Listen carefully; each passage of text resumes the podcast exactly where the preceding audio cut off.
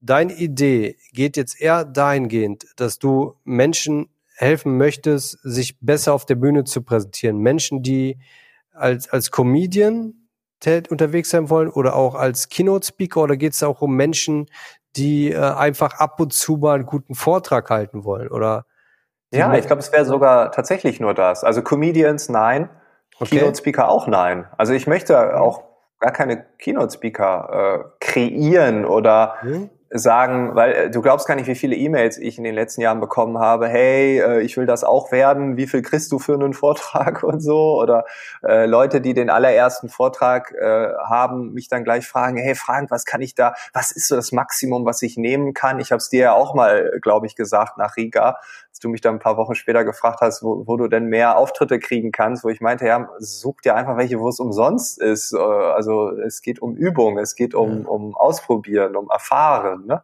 Ähm, ich habe ja am Anfang auch nichts dafür bekommen. Ja, und dann ähm, kam Corona blöderweise, ne? Dann kam Corona, ja.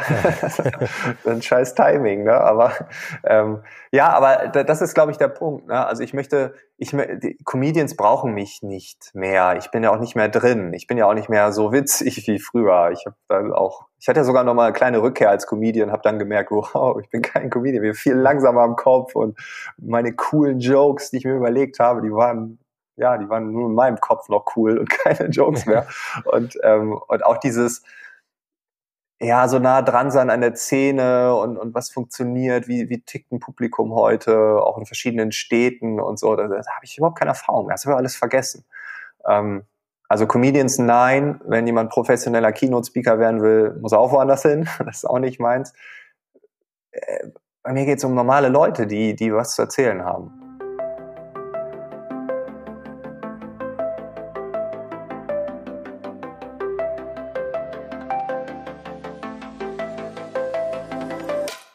Coach Me If You Can, der Podcast. Mein Name ist Frank Eilers, ich bin Keynote Speaker und ich kam auf die Idee, ein eigenes Online-Business zu starten. Dabei hat mir der Business Coach Sebastian Kremer geholfen. Er stand mir bei, wir haben das Ganze aufgezeichnet in mehreren Sessions und wir haben uns dann viele Monate später in Düsseldorf getroffen, wir haben uns eingeschlossen, wir haben das Ganze reflektiert, wir haben das Ganze kommentiert und das Ergebnis hörst du jetzt. Folge 2. Die Idee.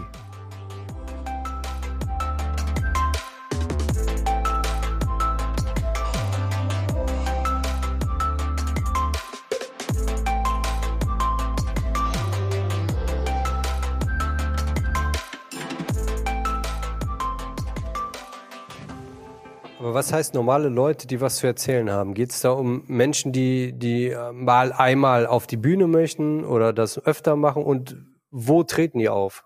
Oder wo wollen die auftreten? Oder müssen die das aus beruflichen Gründen mal machen? Oder wollen die eine ja. Rede im Privaten halten? Irgendwie, weiß nicht, ich habe gerade geheiratet oder Vater der Braut möchte eine Rede nee, halten. Das, nicht, so, das, das, nicht, das, das nicht, das nicht, nein, nein. Ähm, also schon ja, das können Leute sein, die, die beruflich müssen, die vielleicht auch schon ganz viel Erfahrung haben und sagen, ja, irgendwie funktioniert das nicht mehr oder ne, irgendwie, ich möchte, keine Ahnung, ich habe halt die Präsentation seit zehn Jahren und ich denke, ich muss das abspulen und das funktioniert aber alles nur so lala und eigentlich will ich doch Folgendes sagen, ich traue mich nicht oder so. Also sowas kann das sein. Es können aber auch Leute sein, die bisher einfach nur in ihrem Job waren, dann wurden die hochbefördert oder haben auf einmal irgendwie eine Aufmerksamkeit bekommen, das Produkt oder die Dienstleistung ist auf einmal gefragt äh, und man muss auf die Bühne. Ähm, also das kann es sein. Ja, also ich würde sagen, dass wahrscheinlich die sind, die es beruflich müssen. Also jetzt irgendwie für eine Hochzeitsrede brauchst du mich nicht. Okay, und wie stellst du dir deine Arbeit vor? Ist das eher so, dass du wenn es wieder möglich ist, natürlich in die Unternehmen reingehst, äh, die Leute da coach, vielleicht auch eine Gruppe von Leuten vor Ort coach. Ah, nee, keine Gruppe, keine Gruppe. Keine Gruppe, okay. Nein. Eine Gruppe ist immer allgemein. In der Gruppe geht's drum, wie stehe ich vor der Kamera, wie halte ich das Mikro, das, das ist langweilig. Ich möchte ab einem bestimmten Level arbeiten. Ab äh, Level ist das eine oder ab einer bestimmten Motivation, dass jemand Lust hat, Bock hat. Weißt du, es gibt ja auch die, die, die stehen halt am Anfang im Beamerlicht, aber die haben so viel Energie, so eine coole Geschichte, wo man sagt, ja, das mache ich gerne mit. Aber wenn ich eine Gruppe hätte, und die Anfragen hatte ich ja auch äh, teilweise, ähm, können sie die vier oder die zehn und so, und dann hast du da Leute dabei, die haben Angst, Dann hast du Leute dabei, die machen das seit 20 Jahren und denken, sie können alles und versperren sich vor jedem Input und du musst dann so irgendwie zwischen Angst und Erfahrenheit irgendwas ausgleichen. Das ist so der, der schreckliche Mittelweg. Das ist alles andere als golden.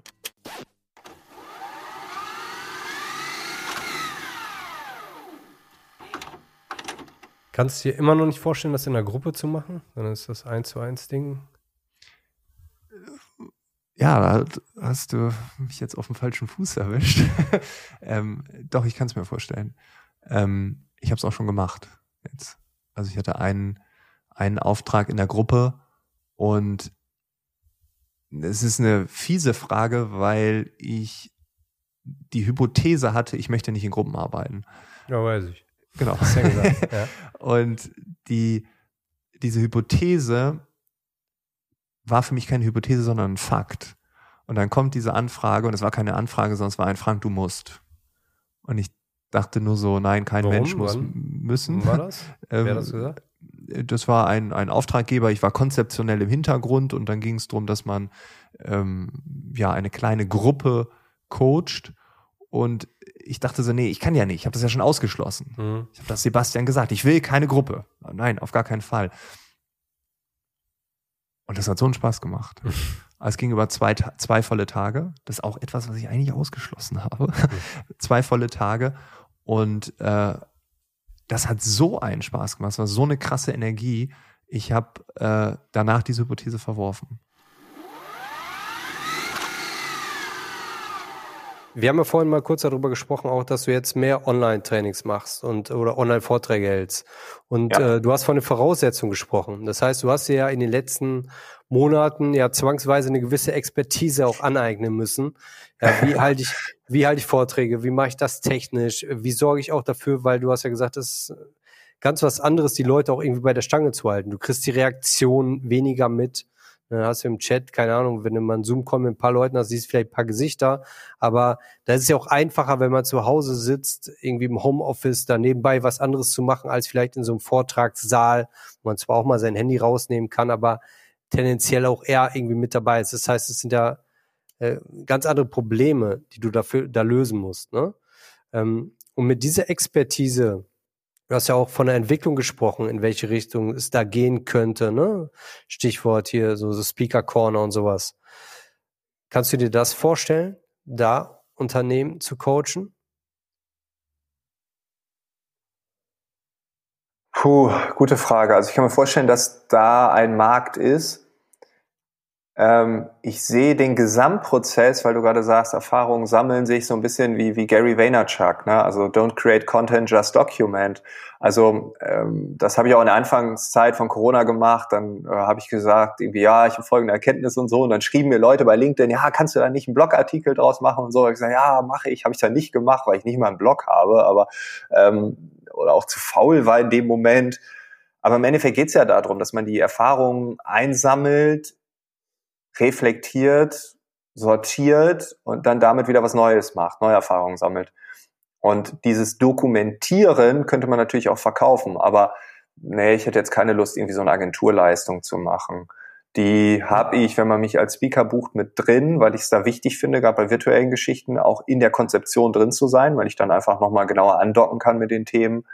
Ähm, und halt auch Sachen, die nicht funktionieren, einfach auch zur Sprache bringe. Ne? Ich habe früher viel die Klappe gehalten, habe immer Ja und Amen gesagt. Das ist ja gerade ein großer Schritt für mich auch, immer häufiger zu sagen, nö, bitte nicht, weil es Quatsch. Auch wenn jetzt alle im Team sagen, ist gut, habe ich schon zehnmal gemacht, läuft nicht, funktioniert nicht. Wir können das gerne ein elftes Mal machen. Ich habe jetzt meine Hand gehoben, ich habe es gesagt, aber ich habe eine n gleich 10, eine hundertprozentige Sicherheit, dass das nicht funktioniert.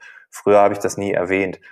Ähm, also da hast du diese Agenturleistung schon mit drin. Ich würde das jetzt nicht äh, an Agenturen Ja, ich- äh, so, so Nee, ich, ich Ja. meine jetzt eher auch ähm, diese, das, was du den Leuten in so einem Einzelcoaching auch mitgeben könntest, ne? Also wie Ja. sie im Vortrag verbessern. Es sind ja nochmal spezielle Voraussetzungen nochmal, die oben drauf kommen, wenn ich richtig verstanden habe, wenn man online so einen Vortrag hält. Da Ja, muss man ja. nochmal andere Dinge irgendwie so zu, zu berücksichtigen. Teile davon überschneiden sich natürlich, das ist generell irgendwie interessante Geschichte erzählen und wie erzählst du die, aber vielleicht auch mit interaktiven Geschichten die Leute noch mal mehr bei der Stange zu halten, weil eben man zu Hause prinzipiell mehr Ablenkung hat. Das heißt, ja, spezielle Sachen spielen da irgendwie noch mal eine Rolle. Könntest du dir vorstellen, dich darauf zu spezialisieren, zu sagen, okay, ne, das, was wir vorhin besprochen haben hier, Führungskräfte und so weiter, die ähm, Vorträge im Unternehmen schon öfter halten, diese unterhaltsamer zu machen, aber auch Online-Vorträge oder vielleicht auch erstmal nur Online-Vorträge. Ja, dieses, ja, ja. Ja? Das schon. Also äh, bei Vortragen ist es für mich ein Unterschied, ob analog, hybrid oder rein virtuell. Hm? Das würde ich beides machen, klar. Ähm, aber ja, und wenn dann ein Unternehmen kommt und sagt, du hast hier den so und so oder die so und so äh, gecoacht, die kommt jetzt an und sagt, sie braucht so und so viel Technik, weil sonst geht das nicht. Wieso brauchen wir das denn? Dann mhm. würde ich in dem Zuge vielleicht auch sagen, ja gut, dann bucht mich für zwei Stunden, dann erzähle ich euch warum. Äh, das würde ich vielleicht machen. Aber ich würde jetzt nicht so eine, so eine für Unternehmen Dienstleistung anbieten. Das meinte ich gerade. Nee. Ne? Aber sonst, ja. Ja, ich sag mal, die Technik, das ist ja, äh, das kann man ja wunderbar in einem Video aufnehmen, das ist immer das Gleiche, um den ja. Leuten irgendwie ja. zu zeigen. Ne? So, ich coache nicht nur eure Leute äh, darin, wie sie Vorträge verbessern, wie sie das vielleicht online auch besser rüberbringen, damit die Ziele, die ihr als Unternehmen habt, eben entsprechend äh, erreicht werden dann auch ne, oder besser erreicht werden, als wenn das jetzt irgendwie so ein langweiliger Vortrag ist. Und gleichzeitig weiß ich, ihr habt irgendwie noch äh, Probleme mit der Technik und so weiter, wisst nicht genau, was holt man da für Tools. Ich meine, das kennen wir ja auch, ne? Wenn man zu Hause irgendwie Videos macht, so da muss man sich ja da ewig mit beschäftigen. Und wenn man dann, wenn dann jemand hat, der sagt, okay, das und das schlage ich euch vor und das setzt ihr mit der entsprechenden Technik um, dann kann man ja genau sowas auch eben, was die Technik angeht, einmal in einem Video verpacken und zu sagen, hier, und sagen, hier Leute, äh, guckt euch das an, hier werden alle Fragen beantwortet. Ja, genau, genau. Das, das, äh, und das meine ich mit dem Document. Ne? Ich würde jetzt nicht selbst recherchieren, was ist jetzt das beste Mikro, aber ich kann halt die drei, vier, fünf Mikros, die ich mhm. habe, einmal in die Kamera halten und sagen, das hat den Vorteil, das Mikro hat den Vorteil, hier und so. Und das wäre wiederum selbst getestet, selbst erlebt, für bestimmte Dinge gut, für bestimmte Sachen nicht so praktisch. Genau, das, das ja könnte ich einfach abfilmen. Das wäre dieses Dokumentieren, ja. Genau, da, da kann man auch jemanden ins Boot holen, das kann auch, kann man auch outsourcen, dass es ein anderer für einen macht, der sich vielleicht besser mit auskennt. Oder wenn ein Großunternehmen sagt, ja, wir möchten gerne jemanden damit beauftragen, dann hast du hinterher vielleicht jemanden an der Hand, der das entsprechend für dich umsetzt, wo die ja nichts damit zu tun haben. Aber ist mir schon klar, dass du nicht der Techniker bist, der da irgendwie die Video-Home-Studios äh, professionell einrichtet. Aber okay. Und ähm, wären in deiner Vorstellung deine Kunden eher? Wer würde dich bezahlen? Würden das die, die Vortragsredner selbst machen oder die Unternehmen, die wollen, dass ihre Führungskräfte gute Vorträge halten? Puh. Ich würde natürlich aus administrativer Sicht, das ist ja wieder puh, schwierig, ähm, auch schon Erfahrung, ähm, wenn du einen hohen Stundensatz nimmst oder einen hohen Paketpreis, ist natürlich immer besser, wenn die Organisation bezahlt. Das habe ich auch schon erlebt, wo dann bis nach der, nach des Co nach dem Coaching nicht klar war, zahlt jetzt der Konzern oder die Person selbst. Und in dem Moment, wo der Konzern gezahlt hat, war alles entspannt und vorher war es sehr, sehr schwierig, weil, weil steht am Ende auch eine Summe, die dann auch manchen wehtut vielleicht. Deshalb ähm, würde ich sagen, aus monetärer Sicht definitiv Organisationen, aus der bürokratischen Sicht hätte ich natürlich am liebsten PayPal, zack, fertig. So, ne? Und ähm, ja, ich glaube aber, dass Organisationen auch in Zukunft das Thema Lernen, das merke ich bei moderneren Organisationen, immer mehr Stellenwert einnimmt, dass auch Budgets für solche Sachen mehr freigegeben werden und dass man sagt, hey, ihr habt irgendwie ein Budget, keine Ahnung, 2000 Euro im Jahr, mach damit, was du willst, kannst du irgendwie eine, eine Excel-Schulung machen, so ganz oldschool, oder du lernst Programmieren, oder du entwickelst dich in irgendeinem Soft-Skill weiter und Rhetorik, Auftreten, keine Ahnung was, Kommunikation. Das wäre ja wieder so ein Soft-Skill, dass MitarbeiterInnen vielleicht auch die Chance haben, gewisse Budgets selbst einzuteilen und das so. Ja, also ich denke eher Organisation. Lange Rede, kurzer Sinn. Ich habe super viel mitgeschrieben. Ich meine, das hören die Leute ja nicht.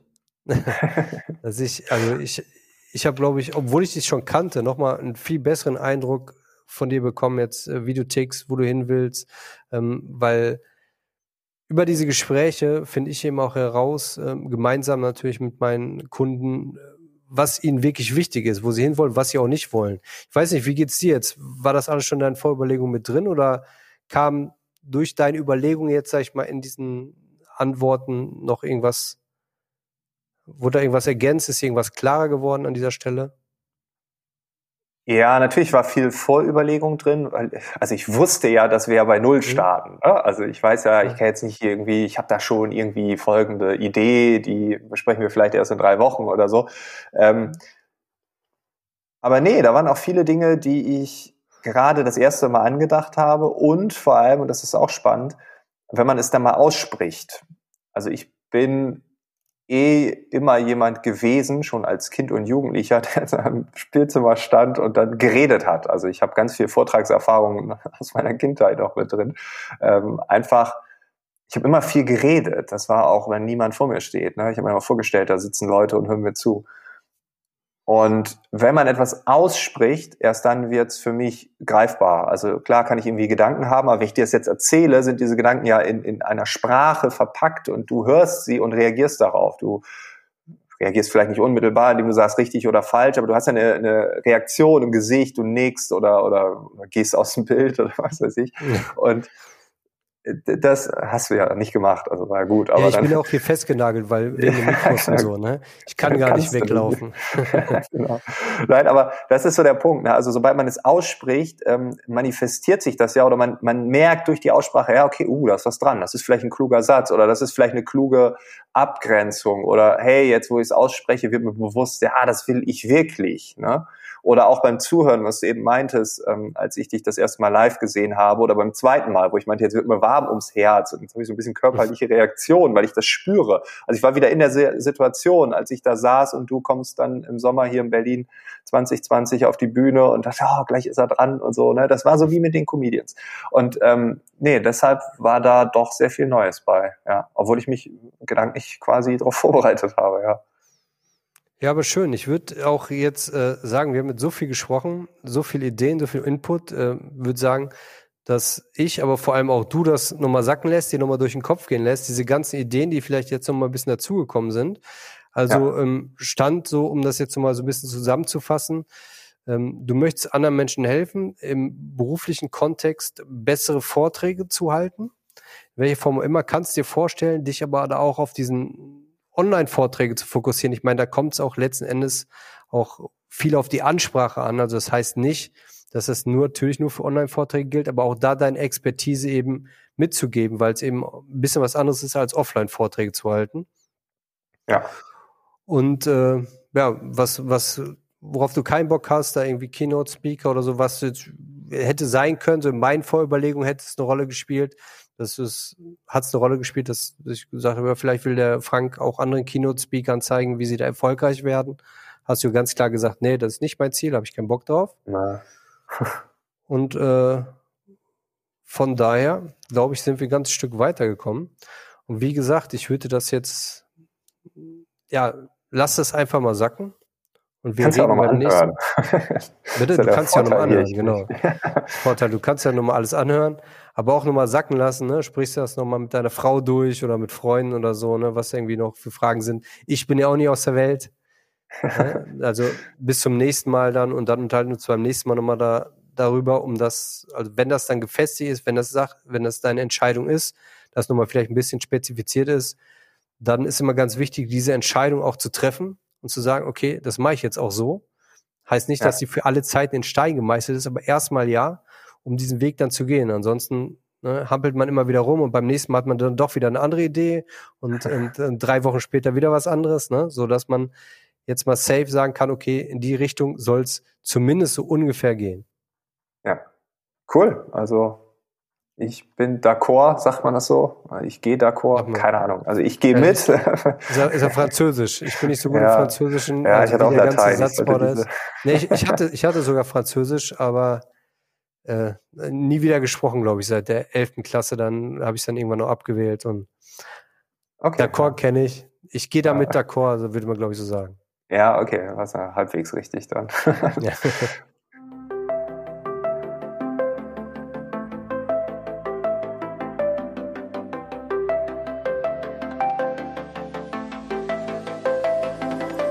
Das war die zweite Episode. Wenn dir der Inhalt gefällt, dann freuen wir uns, wenn du am nächsten Montag wieder dabei bist. Dann gibt es eine neue Episode online. Und wenn du in der Zwischenzeit denkst, ja, die Inhalte sind so gut, die sollten auch andere hören, dann kannst du den Podcast natürlich jederzeit im Freundes- und Bekanntenkreis teilen. Darüber freuen wir uns ganz besonders. Ansonsten, ja, wir hören uns am nächsten Montag wieder. Bis dahin, alles Gute. Coach Me If You Can. Idee Sebastian Krämer und Frank Eilers. Regie Tobias Maucher. Postproduktion Lisa Tschirschke, Phantom Crew.